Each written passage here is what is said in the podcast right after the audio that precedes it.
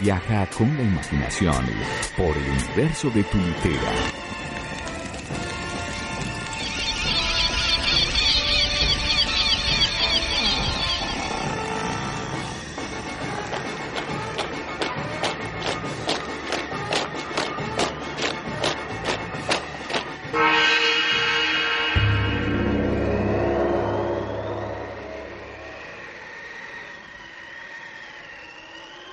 De la esquina.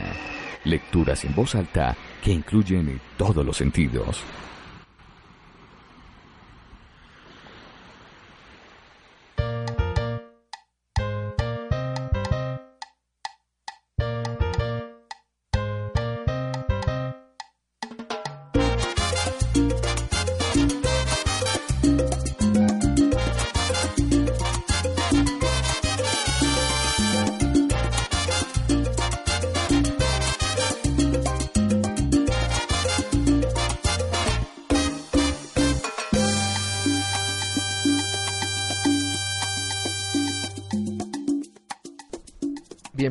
Esta cita con la literatura.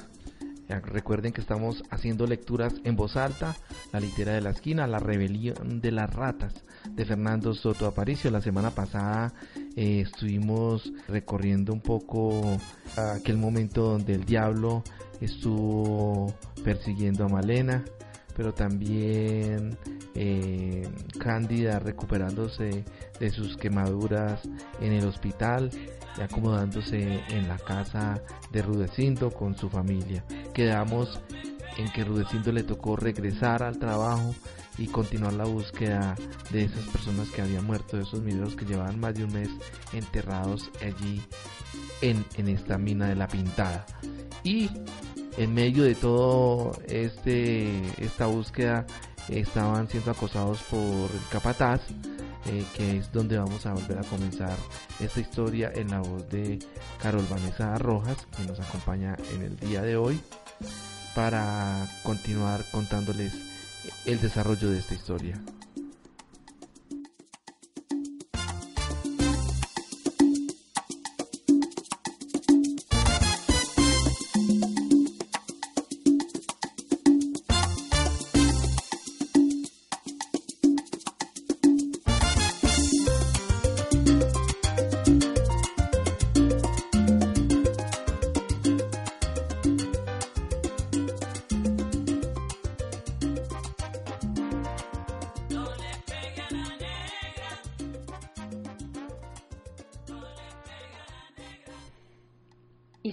Cosa, lo que ganamos en un mes trabajando como bestias, lo gana en medio día cualquiera de esos místeres, sin hacer un carajo, sentados en sus mecedoras mirándoles las piernas a las secretarias.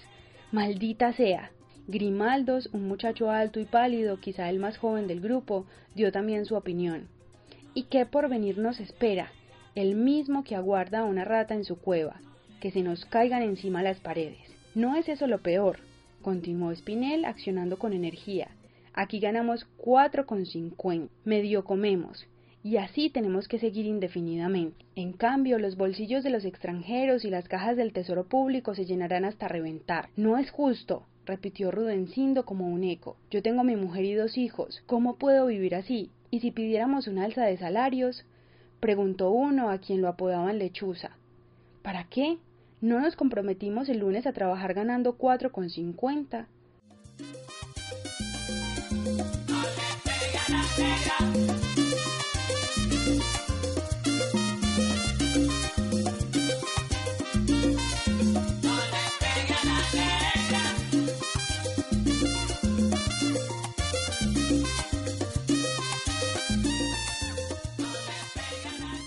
Pero no conocíamos la clase de oficio que nos esperaba. Si pudiéramos... El ruido de los vagones los hizo enmudecer. Se oyeron uniformes, diez golpes contra las rocas. ¿Cómo que no pueden hablar los desgraciados? preguntó con mirada feroz el capataz. Aquí los trajeron a trabajar, no a soltar la lengua. Se llenaron las palas, cayeron las rocas despedazadas en el fondo de las vagonetas. Una nube de polvo se elevó opacando el brillo de las bombas. Uno de los trabajadores sufrió un ataque de tos y tuvo que sentarse en el suelo. Los compañeros lo miraban, conmovidos. Spinel intentó acercarse para auxiliarlo. ¿A dónde va? Déjelo que se pare solo, para eso ya es mayorcito, y si no sirve, mañana informa a la jefatura para que lo cambien por uno nuevo.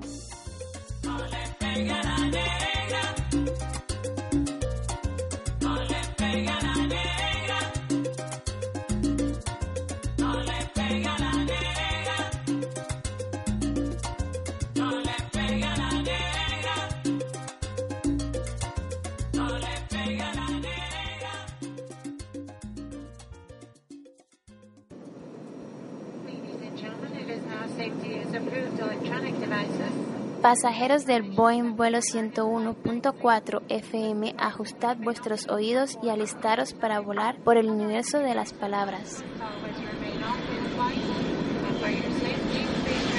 Alista tus sentidos para viajar por el continente de las letras. La litera de la esquina.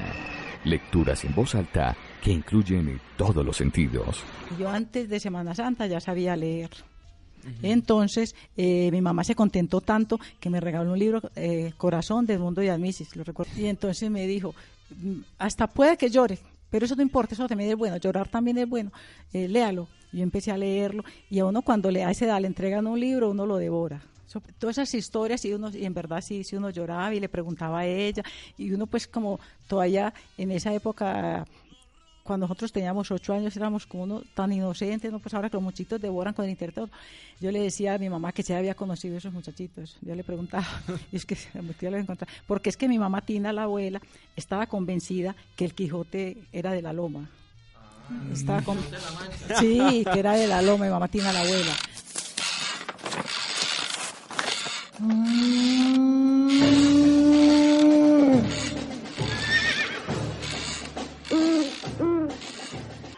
Litera de la esquina. Lecturas en voz alta que Respecto a la vida y obra de Fernando Soto Aparicio, eh, podemos decir que un hombre que tuvo muchas capacidades, que se internaba a veces, se aislaba para poder hacer escritura. Cuentan que estuvo para hacer sus cuartillas, eh, artículos, ensayos, conferencias que no le daban esperas, le tocaba tener asesorías universitarias, le tocaba hacer muchas lecturas eh, y también escribir novelas. Hubo una vez que le tocó escribir dos novelas al mismo tiempo. Huyendo así de ese mundanal ruido, se internó en un monasterio abandonado y así como un ermitaño detenido en la Edad Media, estuvo escribiendo una novela la cual hizo en dos semanas. Una mente laboriosa, reflexiva, a veces insatisfecha por conseguir el esmero literario y que nunca sabía lo que era el ocio improductivo ni se conformaba con la mediocridad. Eh, cuando vemos la obra de Fernando Soto Aparicio, podemos de pronto compararlo con, con Gabriel García Márquez. Gabriel García Márquez escribía cinco páginas y de esas por lo regular eh, quedaban solo una cuatro desaparecían o cuatro rasgaba o cuatro le parecían que, que no estaban ajustadas y no eran perfectas. Así también de la misma manera era Fernando Soto Aparicio. Continuemos entonces escuchando La rebelión de las ratas en la voz de Carol Vanessa Rojas.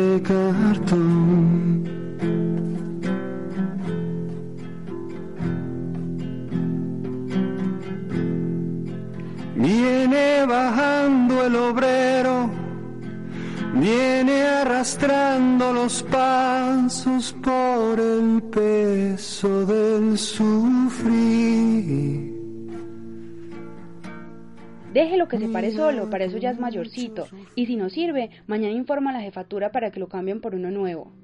Espinel, sin atender las órdenes del capataz, se inclinó para levantar al compañero. Era un muchacho de unos 22 años, alto y extraordinariamente delgado. Lo querían por sus ocurrencias oportunas, por su alegre resignación. Tal vez, pensó Rubencindo, la tisis estaba haciendo estragos en sus pulmones. Vamos, compañero, ánimo. Le dije que lo dejara solo, carajo. Es un ser humano como usted o como yo, ¿no es cierto? Y yo no soy una fiera. Tengo que ayudarlo, y lo haría aunque se me viniera encima el puerco cebado de Mr. Brown. El capataz quedó petrificado. Nunca hubiese concebido una audacia semejante. Se acercó a Espinel, dominándolo con su enorme corpachón, pero era tanta la firmeza que brillaba en los ojos del minero que se contentó con amenazarlo. Mañana Mr. Brown sabrá el concepto que usted tiene de él. Vamos a ver cuál de los dos sale perdiendo. Sin mañana es un día sin mañana. Niños color de mi tierra, con sus mismas cicatrices millonarias. Estas anécdotas que le estamos contando hoy de Fernando Soto Aparicio fueron escritas por Gustavo Páez Escobar, un escritor que tuvo la oportunidad de ser amigo de él y que escribió la obra Destinos Cruzados, la cual por casualidad llegó a manos de Fernando Soto Aparicio y tuvo una muy buena crítica. En ese sentido, pues él se acercó más a este autor y pudo hacer algo de escribirnos o contarnos algo de su biografía. Dice él que la vena romántica de Fernando Soto Aparicio es connatural al sentido idealista de la vida. Algunos que pudimos leer esta obra mientras llueve es totalmente una historia de amor difícil, dura, pero que, que muestra un poema eh, de amor de, hacia la mujer, sacrificio que, que ella representa. Entonces, en el campo de la novela, Fernando Soto Aparicio ha cumplido uno de los itinerarios más extensos y exitosos de la narración colombiana, desde 1960 cuando publicó su primera novela y después a los dos años cuando publicó La rebelión de las ratas con apenas 29 años de edad. Se decía que Fernando Soto Aparicio en esa época se contaba entre los dos o tres escritores que podían vivir de sus libros, que era una cosa insólita en Colombia en esa época, en los años 70, vivir de, de escribir. Eh, aparte de ser mirado porque lo miraban con desdén el Estado y la clase burguesa por sus obras, ya sabemos que son unas obras muy fuertes, La rebelión de las ratas es toda una obra en contra de, del clasismo y eh, él era un huérfano a veces del gobierno y de las editoriales. Pues en esa época los escritores eran mirados eh, con desdén de la clase burguesa, eran poco mirados por los gobiernos y por las editoriales, los escritores colombianos. Después de esto le tocó enfrentar a Fernando Soto Aparicio el tema de la piratería de los libros. Entonces eso pues es una plaga que para los escritores les genera pérdidas. Soto Aparicio fue una de las víctimas de este atropello de, de la piratería. Fernando Soto Aparicio mostraba en sus obras la miseria de los humildes, colocaba o coloca en el dedo la llaga de una sociedad indolente que crea injusticias, que crea desequilibrios, que pretende al mismo tiempo liderar las causas populares, que con una desvergonzada prevalencia ocurre y que siempre ha ocurrido con las clases dirigentes del país. Si miramos el panorama actual de la nación, podemos ver cómo esta protesta social de Fernando Soto Paricio es vigente. Siempre ha sido vigente su obra. Por más de 40 y 50 años sigue siendo vigente. Esta rebelión de las ratas, que tiene más de 50 años de, de haber sido escrita, es vigente en nuestro país.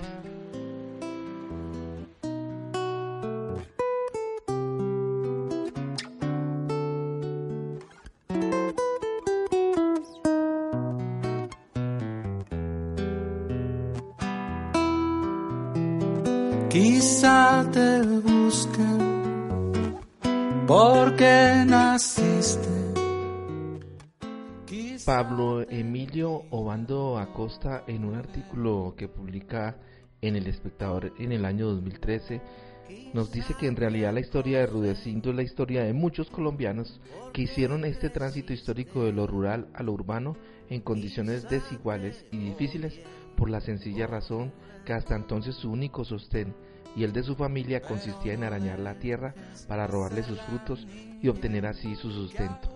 Con su paso obligado por la ciudad y su encuentro con un nuevo mundo donde las máquinas, la civilización, el mal llamado progreso y el desarrollo convierten a este ser en un asalariado, que en diferentes situaciones y lugares seguirá siendo humillado, explotado y esfoliado por el gran capital y por el ingreso de las grandes compañías extranjeras que ven aquí la gran oportunidad de asentar su poderío económico e industrial.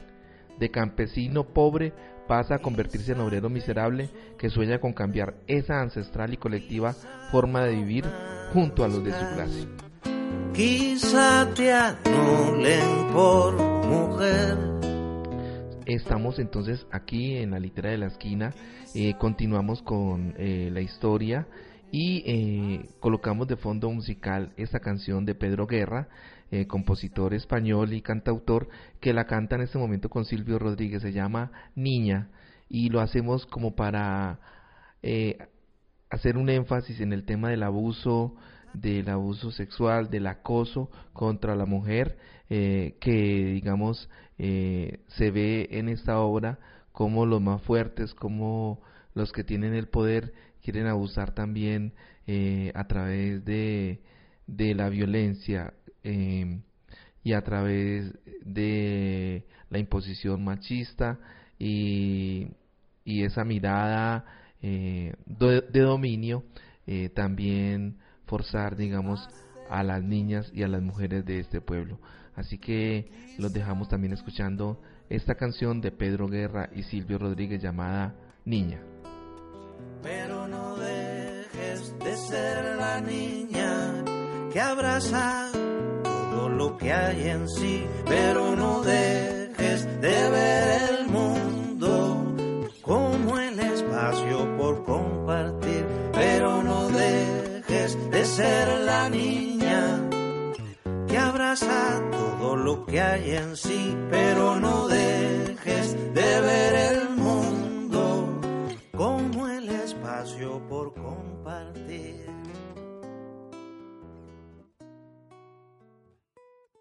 en el desagradable encuentro del día anterior y se estremecía. Sin embargo, en los ojos del diablo había algo de atrayente, de fascinador, era quizá la tentación. Yo no puedo ir, mi hijita, y la señora Cándida menos. A Pacho no lo conoce don Joseto.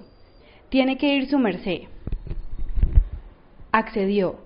De nuevo el polvo amarillo horrible, obsesionante, como si naciera de las entrañas de la tierra para bailar sus danzas especialmente sobre Timbalí.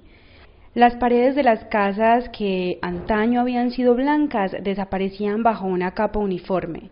Diríase que todo el pueblo, que todos sus paisajes y sus habitaciones estaban oxidados. Así lo pensó ella, con repugnancia. Buenos días, don José. Hola, preciosa, ¿qué quieres? Que se le iba la voz. Por primera vez el acudir a una tienda a pedir algo fiado la mortificaba.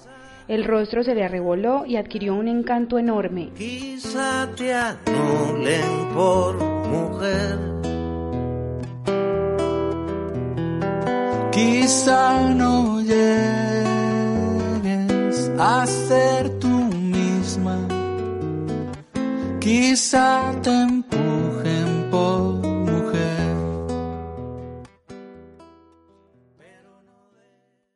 ¿Qué pasa? Te has puesto roja como una rosa. A ver, dime qué quieres. Que le fíe a mi mamá un poco de pan y mañana se lo pagaremos, dijo al fin de un tirón sin levantar los ojos. Joseto la miró. Así con la frente inclinada y el rostro encendido, Mariana estaba bellísima. Ella misma no lo sabía, pero el hombre lo comprendió. Valoró su cuerpo núbil, sus mejillas cálidas, sus ojos, sus labios carnosos. Abandonó su sitio detrás del mostrador y se le acercó. Quizá te busquen porque naciste. Quizá te miran por mujer. Quizá te acosen porque creciste. Quizá te odien por mujer. ¿Y de dónde vienes? Más intenso se hizo el rubor de su rostro. ¿Cómo confesarle a aquel extraño que... Oh, sería horrible, pero al fin y al cabo, ¿qué tenía de extraordinario? La pobreza no constituía un deshonor, se había repetido siempre, pero el vivir en el basurero del pueblo no podía llamarse ya pobreza, era miseria. ¿Te has quedado muda? Se le acercó y la miró con detenimiento. Negras las trenzas que caían a la espalda como serpientes, la frente morena, las mejillas encendidas, los labios entreabiertos, los ojos ocultos bajo el velo crespo y oscuro de las pestañas, las manos colocadas a la altura del pecho como ocultando el empuje redondo de los senos. Era muy bonita, caramba, demasiado linda para que se acordó del diablo.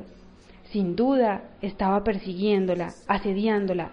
Maldito el diablo. Todas las muchachas tenían que terminar en sus brazos, aun cuando después las maltratara y hasta les quemara la casa, conforme había hecho con Cándida, según decían algunos.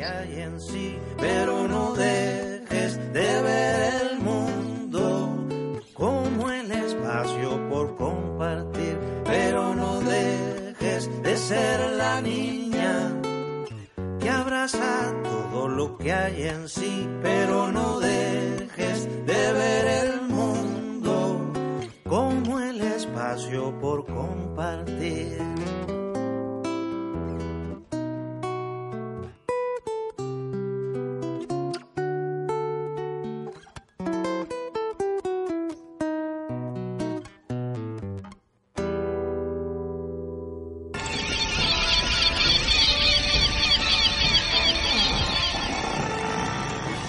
La litera de la esquina. Lecturas en voz alta que incluyen todos los sentidos. Pasajeros del Boeing vuelo 101.4 FM, ajustad vuestros oídos y alistaros para volar por el universo de las palabras. Alista tus sentidos para viajar por el continente de las letras. La litera de la esquina. Lecturas en voz alta que incluyen todos los sentidos. La Esquina Radio, emisora comunitaria de la ciudad de Medellín. Un espacio para vivir la ciudadanía.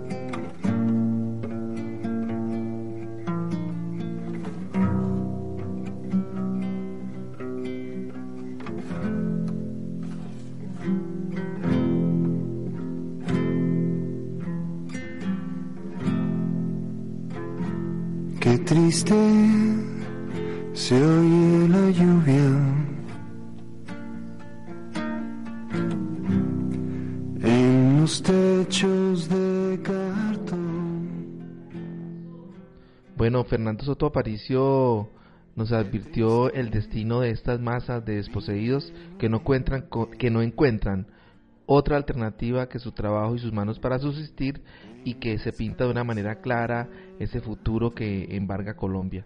Esos cinturones de miseria que se habían podido evitar si nuestros gobernantes hubieran compartido la preocupación y la visión histórica que retrataba esta obra.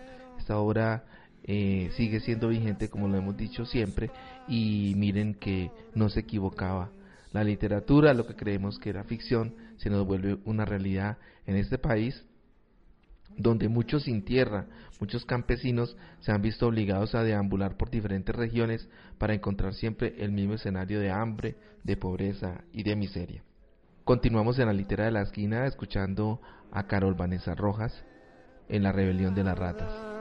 Abajo está la ciudad y se pierde en su maraña. Todas las muchachas tenían que terminar en sus brazos, aun cuando después las maltratara y hasta les quemara la casa, conforme había hecho con Cándida, según decían algunos.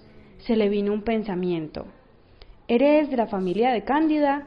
No, señor, solo amigas. Y como le quemaron la casita, ella vive con nosotros. Vivimos allá. Y con la mano extendida señaló hacia el depósito de los desperdicios que alcanzaba a divisarse a lo lejos. Millonarios de lombrices. Y por eso Joseto se alegró. Una muchacha pobre, casi una pordiosera. La ansiedad le oprimió la garganta. Alzó una mano y acarició el rostro arrebolado de Mariena. Ella se hizo a un lado. ¿Me tienes miedo? No seas tonta. ¿No te han dicho que eres lindísima? Con esa cara y ese cuerpo podrías ser una reina. ¿No querrías tener trajes, dinero? ¿Qué le digo a mi mamá del pan? preguntó fría, altanera, pero con un resto de humildad, aquella que la obligaba a guardar su pobreza.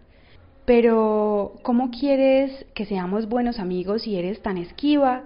Ven, acércate, acércate. La tomó del brazo derecho. Ella sintió asco, rabia, levantó la mano y la descargó con toda la fuerza de que fue capaz sobre la cara morena de Joseto. Después huyó como el día anterior, hacia el refugio. Quizá te busquen porque naciste. Quizá te miran por mujer. Quizá te acosen porque creciste. Pastora tembló de cólera cuando supo lo acontecido. Pacho quiso salir armado de piedras para romper los vidrios de la tienda. Cándida los amonestó para que tuvieran prudencia. Joseto era violento en ocasiones, pero siempre cordial, atento, listo a prestarle un servicio a cualquiera. Así lo había conocido ella. Claro que les ocultó que tras esa amabilidad del tendero guardaba ciertas intenciones no del todo correctas que había mantenido secretas debido al miedo que profesaba al diablo. El diablo. ¿Qué pensaría de su acción de la noche anterior? ¿Sería tan cínico que volviera ante ella para pedirle que lo perdonara? Estaba dispuesta a mandarlo a los profundos infiernos, donde quizá estuviera muy a gusto si trataba de acercársele. En fin, no era el momento para pensar en esas cosas. La litera de la esquina. Y podemos decir que Timbalí en la literatura representa un pueblo de ficción pero es una ficción que podríamos decir que está basada en hechos reales. Municipios boyacenses como Paz del Río y Belencito fueron víctimas del desarrollo acelerado de la industria en Colombia, de la incursión de la minería a mayor escala, donde abandonaron sus actividades agrícolas para dedicarse a la industria. Se fueron convirtiendo poco a poco en ciudades que prometiendo progreso empezaron a tener muchos cambios en sus costumbres, en su estructura, en su morfología. Empezaron a ofrecer dividendos a partir de la producción. Y fue cuando empezaron también a llegar muchas familias de otras partes del país por desplazamiento, por el interés económico, por la necesidad. Y en ese orden de ideas esta novela reúne estas consecuencias más notables de la vida urbana, eh, donde la ciudad es protagonista en la novela. Fernando Soto Aparicio adquiere aquí un valor particular dándole la intención una investigación fuerte que hizo de esas realidades del territorio nacional, donde se ven las adversidades, las contrariedades, los problemas que experimenta la población y recrea entonces eh, esas ciudades colombianas reales en ese entramado de ficción llamado Timbalí, permitiéndole entonces así a, los lectores eh, mostrarle muchas eh, ángulos, esferas de, de, la vida social eh, y lo hace a través de, de la vida de esta familia de Rudecindo, de Pastora, de su hijo eh, Pacho y de su hija Malena y por supuesto de su vecina Candelaria con su hijo Neco. Entonces es, es todo un universo que nos plantea Fernando Soto Aparicio inmerso en una ciudad ficticia, pero que nos muestra muchas situaciones eh, y problemáticas sociales. Timbalí no es una ciudad colombiana real, no existe, pero podemos considerarla que sí, que sí se puede dar este caso y que se está presentando y se seguirá presentando en Colombia. Continuemos entonces haciendo lecturas en voz alta con Marta Gómez en La rebelión de las ratas. Quizá te insulten, quizá no nazcas, quizá te anulen por mujer. Quizá no Oyó el llanto de Ned. El muchachito tenía hambre y no había pan. Se desesperó.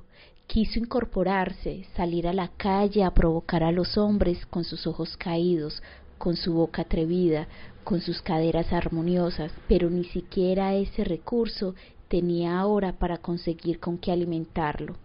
No podía caminar, la herida de la espalda le dolía, resolvió acudir al hospital para que le hicieran una nueva curación, pero sería después, cuando ya su hijo hubiera calmado el hambre de cualquier manera. Pacho, tendido de bruces en el pasto, pensaba. Oyó a Pastora cuando envió a Mariena a la tienda de Joseto. Escuchó el relato que ella hiciera al llegar. Creció en su pecho infantil una ira incontenible, tremenda. Luego, ante el llanto de Neco, que tenía hambre, y el silencio de Cándida, que no podía mitigársela, tuvo un momento de meditación extraño a su edad. Estaban solos en medio de los desperdicios, alejados de la sociedad, de la compañía de sus semejantes, de la compasión inclusive. Pero su hermana era débil. Uno de aquellos que tenían tanto dinero trataba de comprarla cual si fuera un mueble, una bestia, no lo toleraría nunca. Antes sería capaz de matar a alguien para robarle la cartera y tener con qué comer.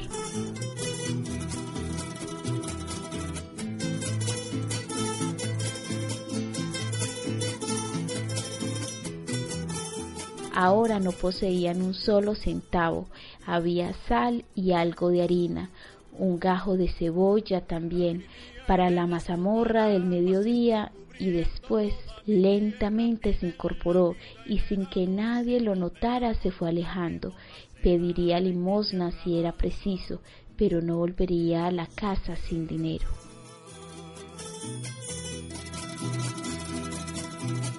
Yo sé que un día tuviste sueños, Rudecindo recibió la mazamorra y la tomó a pequeños sorbos, sin ganas, deseoso de que su vida se terminara, de que se le saliera del cerebro los pensamientos, de que sus oídos no continuaran escuchando, aun en medio del monótono acorde de los lejanos motores, las palabras ofensivas del capataz. Recordó emocionado la valiente actitud de Spinel, no había tenido miedo cuando le dijo la verdad al patilludo, el puerco cebado del Mr. Brown. Para sus adentros rió de la ocurrencia. El jefe de personal, con su cara regordeta y rosada, con sus labios gruesos y sus grandes ojos, se parecía mucho a un cerdo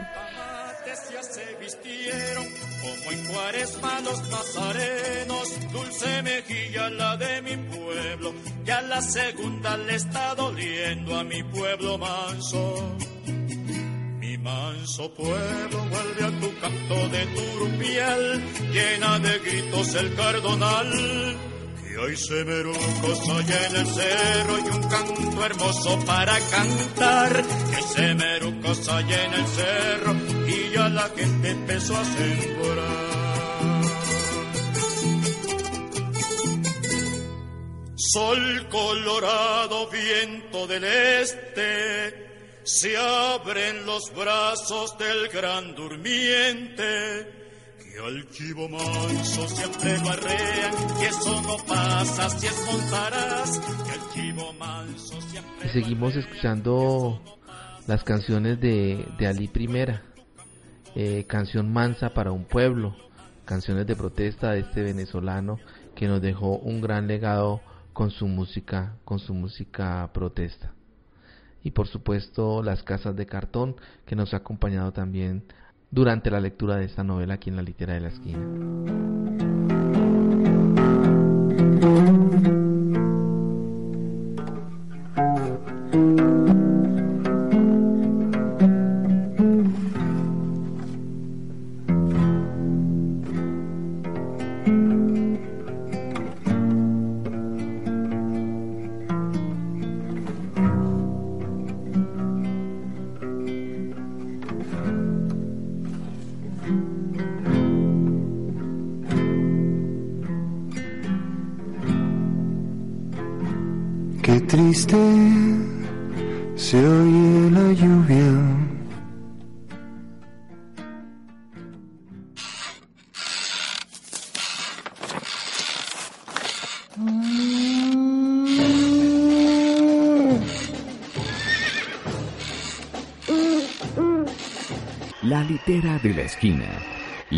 En voz alta que incluyen todos los sentidos.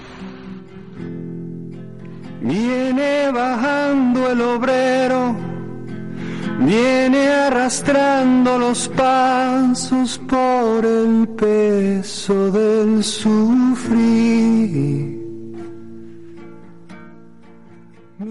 Eso se lo confesaba él ahora, porque antes no hubiera sido capaz de admitir tal idea, ni siquiera en lo más profundo de su mente.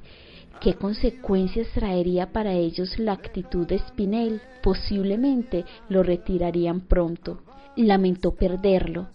Había llegado a profesarle una sincera estimación, una admiración verdadera decía las palabras justas, necesarias, no andaba con rodeos ni con timideces como él, porque en efecto, si el 22048 hubiera visto al hombre agonizar en el suelo negro del túnel, no se hubiese atrevido ante los ojos autoritarios del capataz a tenderle una mano amiga. Lo que digo en este canto es la historia del encuentro que tuve con un anciano y su antigua poesía. Por fortuna no todos pensaban así. Había un valiente entre diez cobardes. La semilla del descontento estaba plantada ya. No era solo en el socavón de la pintada, era en el enorme territorio del valle, en todos los túneles que conducían a las entrañas de las cordilleras, en los corrillos callejeros y hasta en las mismas oficinas centrales de la Compañía Carbonera del Oriente.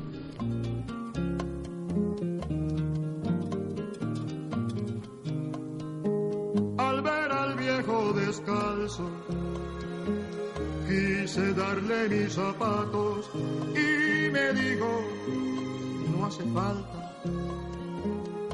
lo que importa es tu conciencia, no es importante. la revolución surgiría, a no dudarlo. Pero ¿qué era la revolución? Eso de que hablaban últimamente en todas partes. Para Cristancho se reducía a verificar una incursión en el barrio de los extranjeros, sacar de las casas a los místeres y mucius, como él lo llamaba, ocupar las lujosas habitaciones y enviarlos a trabajar en las minas como jornaleros. Si tú vas por un camino, te gritan de lado y lado, no detengas tu marcha, tan solo para escucharlos siempre.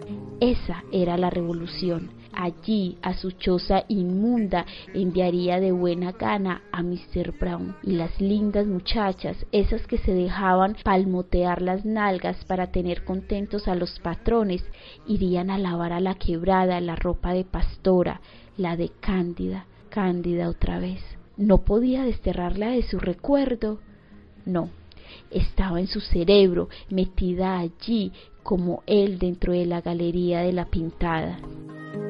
El viejo tenía la piel marcada por latigazos, pues la miseria de ayer seguía saliéndole al paso y contó que en su pasado vio venir a Pacho por el largo camino que llevaba al barrio pobre. Traía en la mano un talego de papel.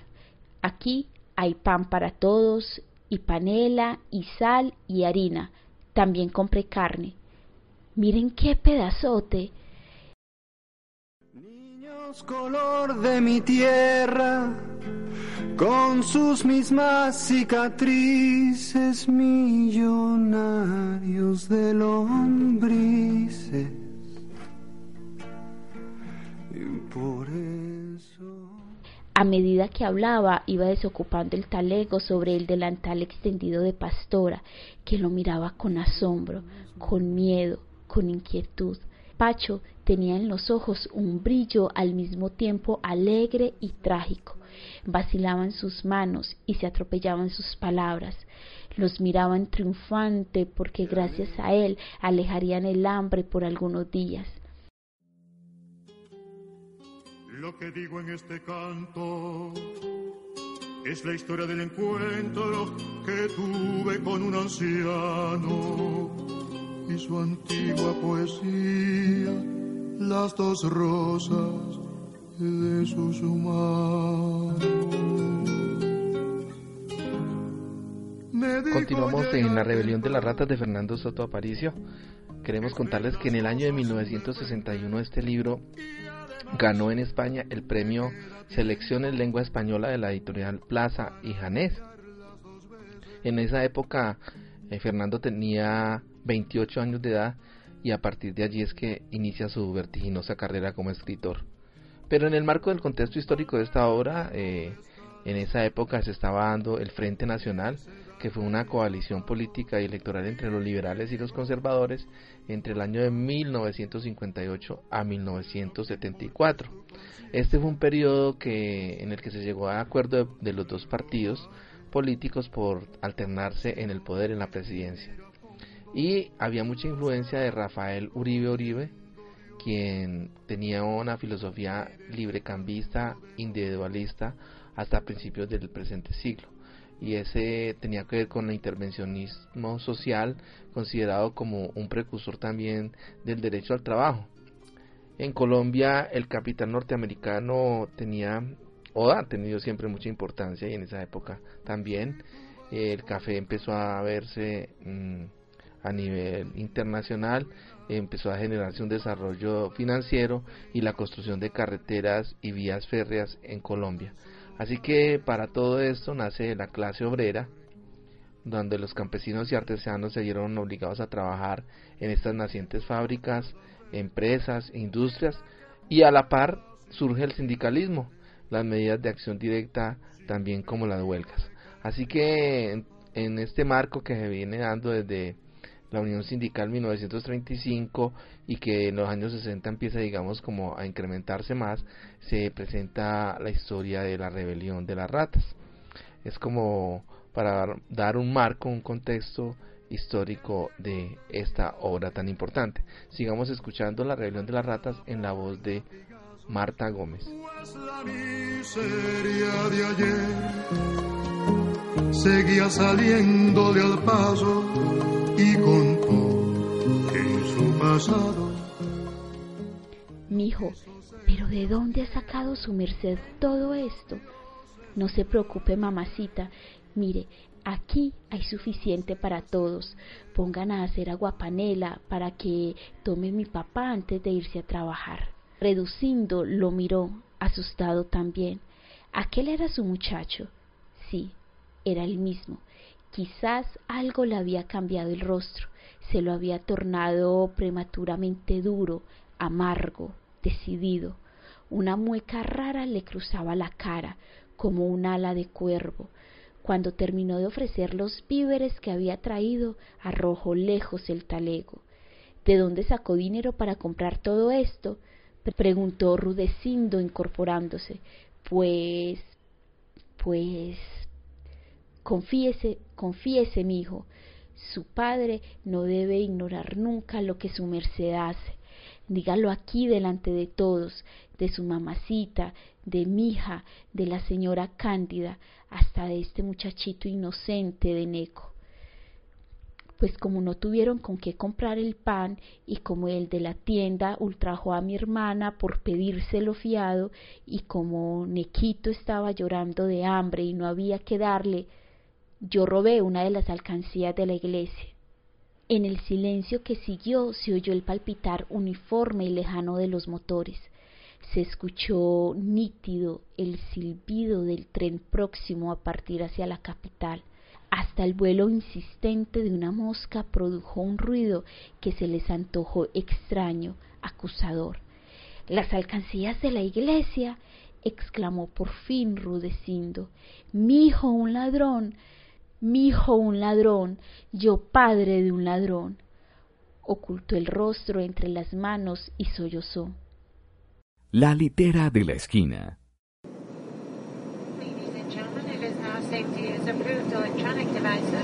Pasajeros del Boeing vuelo 101.4 FM, ajustad vuestros oídos y alistaros para volar por el universo de las palabras. Alista tus sentidos para viajar por el continente de las letras. La litera de la esquina. Lecturas en voz alta que incluyen todos los sentidos.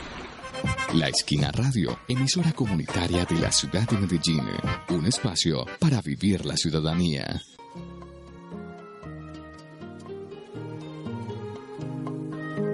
El viejo tenía la piel marcada por latigazos, pues la y las canciones que escuchamos de fondo son de Ali Primera, eh, Los zapatos de la conciencia, eh, que digamos están acompañando esta situación en la que Pacho se decidió ir a, robar plata a la iglesia, a sacarle plata a la limona a la iglesia para poder llevar comida a su casa.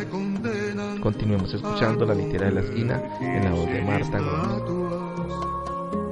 Y ante las aves dan pena, de verdad que las estatuas bajo las aves. Mariena miraba a Pacho con cólera y amor, con lástima y orgullo. Pastora observaba los víveres que tenía en el delantal y no sabía si bendecirlos o arrojarlos en medio del fétido charco. Cándida acariciaba la cabecita de Neco y el niño pedía tímidamente un pedazo de pan. ¿Qué tiene de malo? ¿Por qué se callan todos? No maté a nadie. Simplemente abrí la tapa con ese suncho que encontré aquí mismo, explicó, mostrándoles una especie de cuchillo terminado en aguda punta. Luego saqué las monedas y los billetes. Era muy poco, pero alcanzó para comprar todo esto. En la iglesia, mijo, en la iglesia, gimió Rudecindo. Esa plata es de limosnas, y nosotros somos más pobres que el cura que viene a decir la misa los domingos. Él no estará muriéndose de hambre en su casa, no tendrá que vender a sus hermanas por un poco de pan. Yo lo hice, sí, yo lo hice, maldita sea. Como loco, Pacho se tiró al suelo, se tapó la cara con las manos y movió en el aire los pies. Su llanto duro, fuerte, rebelde, los estremeció. Entonces Rodecindo olvidó su propio dolor y se inclinó sobre el cuerpo del hijo para consolarlo. Está mal lo que hizo mi hijo, pero ya no tiene remedio. Vamos a tomar nuestra agua panela para tener fuerzas y seguir viviendo, pero no haga nunca más cosas como estas.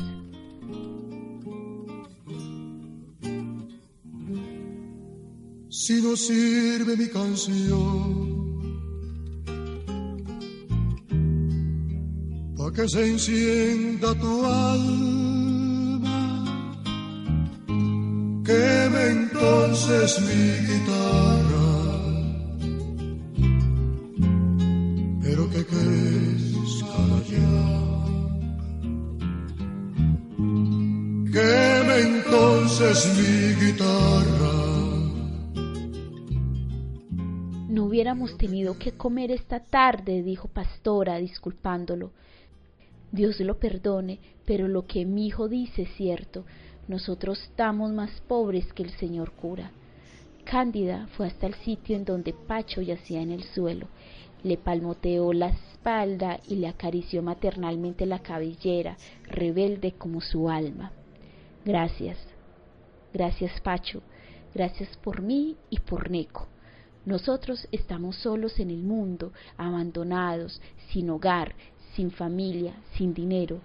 Y usted lo oyó llorar y fue a traerle pan. Dios mío, perdónanos.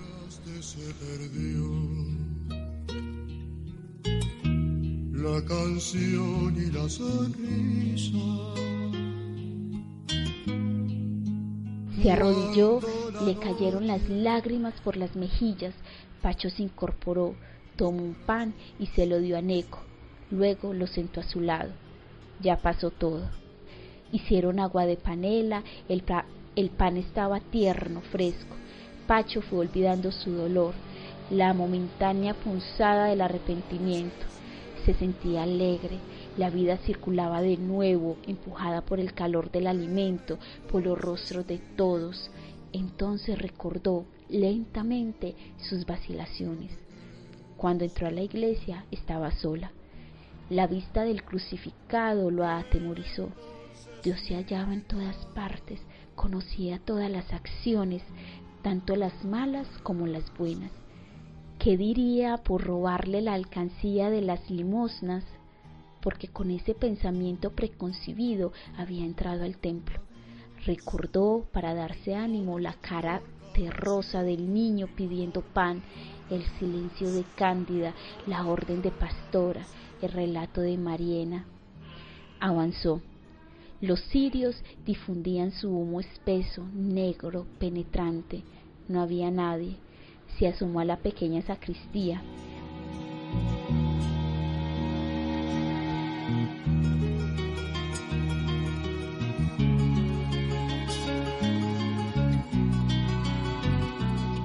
Muchacho de su misma edad dormía, sentado en un amplio sillón de cuero rojo. Contuvo la respiración, caminó hasta llegar al sitio en donde viera el domingo en la noche. Caminó hasta llegar al sitio en donde viera el domingo en la noche la alcancía de las limosnas. Frente a un banquillo que contenía infinidad de ceras, encendidas las unas, consumidas casi por entero las otras. Oyó un ruido y cayó de rodillas fingiendo rezar. El acólito se volvió al otro lado y continuó con su profundo sueño. Alistó el cuchillo. Lo había encontrado entre unas canecas esa misma mañana y lo había limpiado cuidadosamente, fregándolo con arena hasta hacerlo brillar. La punta era fina, adecuada para levantar la tapa de la vieja alcancía. Empezó el trabajo con tenacidad, sin respirar casi, conteniendo a ratos con la mano izquierda los latidos impetuosos de su corazón.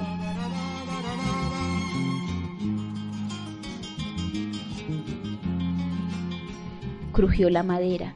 En la sacristía el acólito se movió.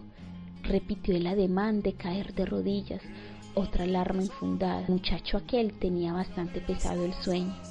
Presionó la caja con la punta del cuchillo, volvió a mirar hacia el altar y le pareció que Cristo tenía sus grandes ojos tristes fijos en él, que lo reprendía por la acción indigna que estaba a punto de efectuar. Con trabajo tornó la vista hacia la pequeña caja de madera y para darse valor pensó en Neco, en su hermana, en Pastora. A ella le traerían un niño dentro de poco. Se había dado cuenta de que todas las mujeres se engordaban antes de tener niños. Él tendría un hermanito. Pero pobre, casi lo compadeció. Pasaría hambres, desnudeces, fríos. Él, un chico de doce años, estaba pensando en todos los problemas como una personita mayor, una chispa de orgullo lo invadió, empujó el cuchillo con fuerza y la tapa cedió sin hacer ruido.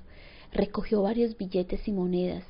Sabía contar, fruto de dos años de escuela en un lejano pueblo ya olvidado. Eran doce pesos con cuarenta y tres centavos. Los guardó en su bolsillo. Luego se arrodilló y rezó un Padre Nuestro. Gracias, gracias Dios mío, dijo para terminar y abandonó el recinto. amigos que marcharon lejos